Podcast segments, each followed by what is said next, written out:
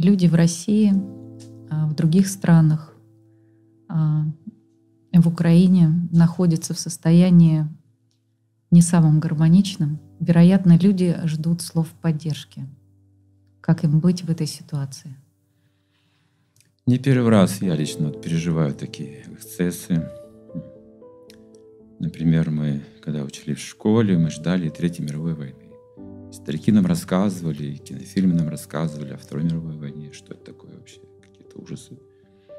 Нас готовили, нас воспитывали на героизме наших предков, готовились стать героями, готовились отдать жизнь за Родину. Я до сих пор чувствую, что я должен тоже ну, жить как-то героически, что ли, что-то отдавать, да, ради чего-то возвышенного жить. И ценности после крушения коммунистического как бы вот строя переместились в духовную жизнь полностью. Вот там я нашел себя, сейчас я вижу, что это абсолютно необходимо каждому человеку. Потому что корень всех как бы конфликтов, любых, это и семья, это и какие-то социальные конфликты, и военные конфликты. Не только в России же, по всему миру. То есть мир в душе человек не может найти сейчас. Трудно это все. Сложно. Да кто я вообще? Я тоже пытаюсь это, разобраться в этом в себе.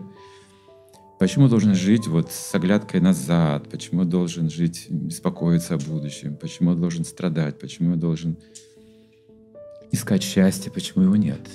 Где оно? Если я жив, если все мы живы, то где это счастье? Ради чего мы это? Ради счастья мы же живем, да? Как же его найти, это счастье? Также вот 89-90 год, землетрясение в Армении, я там был тоже. Мы как волонтеры поехали кормить людей готовить, кормить, потому что люди лишились домов, палатки, вот тоже зима. И там, наверное, я вот в первый раз увидел эту трагедию, вот почувствовал, как вот сколько жертв, сколько боли, сколько ужаса, да, такого вот стихия. Ужасно. Никто не виноват. Вот землетрясение, вот так вот люди спрашивают, почему, за что, вот вы что-то читаете, что-то знаете, вот как ответить, да, когда боль человека. Сейчас и похожая ситуация, когда вот боль Украина, Россия, и страх, и непонимание, и вот как вот сейчас, да, сказать какую-то правду, если она смешана, это правда, потому что это нужно быть очень гениальным политиком, наверное, не знаю, понимать вот и историю очень хорошо. Я небольшой специалист в этом. Я как духовный человек я понимаю, что нужно ответственность брать за то, что вы говорите. Не просто выражать сейчас свое мнение, там, кричать, мне больно, мне плохо, вот там плохие те или плохие эти. Я, как человек как бы духовного склада, вижу, что есть трансцендентная область бессмертия. Бессмертия. Но нам, чтобы понять, чтобы приблизиться к этому понятию вообще, да, высокому понятию счастья, нам нужно пройти разные уроки и жизни, и смерти тоже. Каждому человеку предопределено. И жить, и умереть. Но вот как жить и как умереть, вот это вот самый важный вопрос для нас. Как сейчас жить в России, да, вот в этой обстановке?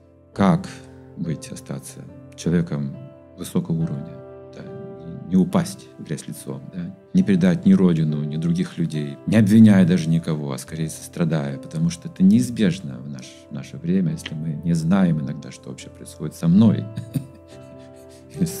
моей супругой, близким человеком, то есть мы даже разводимся, да, мы не понимаем, что происходит, то как же понять такие социальные явления, вот массовые, да, международные, там, политические, это тоже сложная вещь, у каждого своя правда, видите, и прочее, прочее. Но нужно держаться истины, оставаться человеком. То есть это еще понятие долга существует. Вот какой мой долг? Вот много, да, есть вещей. Но я-то отвечаю за свой долг, за свое предназначение. Вот это мне важно понять, кто же я вот в этой ситуации. Чем я должен говорить? Если я солдат, я, наверное, скажу, вот я должен защищать свою родину. Если я солдат, это мой долг. Если я духовный человек, я должен ну, как представлять некий такой духовный красный крест, болеть за все, всех людей одновременно, да, что не поймут не с той стороны солдата, может быть, не с той, пока они не получат этого милосердия, правда же? Тогда они понимают, что это правильно, это должно быть так. Красный крест тоже должен быть. Духовное знание тоже должно быть. Но чтобы вообще прийти к этому духовному пониманию, я скажу одну вещь, что это непростая вещь. Нам нужно хорошее здоровье.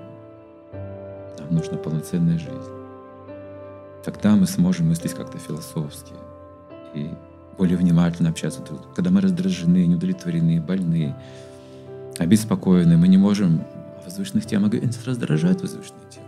Причем здесь это вообще? О чем вы говорите? Божественное что-то. Вот земная сейчас наша жизнь, смотрите. За это нужно болеть, за это нужно сейчас страдать. Вот так мы страдаем поколение за поколением. Нам нужно все равно найти ответ. Все равно нужно искать этот ответ. Я думаю, ответ каждый должен найти для себя, но этот ответ должен быть полезен для всех. У вас есть такой ответ? У меня есть такой ответ для меня. Для Ну, меня. Вы можете им поделиться? Я бы хотел, я бы хотел поделиться таким ответом. Как говорят, абсолютная истина, да? Такое выражение есть. Я помню, что Понтий Пилат, он с вызовом спросил у Иисуса, а что есть истина? То есть, имея в виду, что кто знает, никто же не знает. Ты разве знаешь? Кто же не может ответить на вопрос? Он не слышал таких ответов никогда. Но абсолютная истина – это то, что приносит благо каждому. Каждому живому существу. Не имеется в виду только человека. То есть человек должен научиться жить в гармонии с каждым живым существом, с которым вот он соприкасается в жизни. Это и растения, и животные, это люди разных уровней, скажем. Есть цивилизованные люди, есть нецивилизованные люди, живущие там, в джунглях, охотники. Там, ну, это все описано да, в книгах, я читаю, что 400 тысяч есть видов человеческой жизни. 400 тысяч. На планете Земля, говорит, не все проявлены. То есть имеется в виду, древних ведах вот мудрецы говорят, что есть еще другие какие-то нас- на- населенные пункты помимо Земли. Мне это интересно. Я уверен, что есть, есть какая-то жизнь везде. Вот 400 тысяч видов насчитывается, кто-то сосчитал. Написали цифру такую. У нас проявлены тоже какие-то виды жизни. Что же между нами общего? Между всеми живыми существами. Давайте разберемся. Не только вот между ну, нами сейчас можно найти что-то общее, да, общие интересы, там, Ну, вероятно, наличие души, наличие души. А что это означает? Жизнь, живое существо. да? Все мы живые. И растения живые, и животные живые, люди живые. Все чувствуют по-своему боль, наслаждение. И животные. Мою бытность говорит, что животные не чувствуют, у них нет чувств. Можно убивать и есть. Сейчас люди понимают не так. Нет, у них есть чувства, у них есть Ну, разум.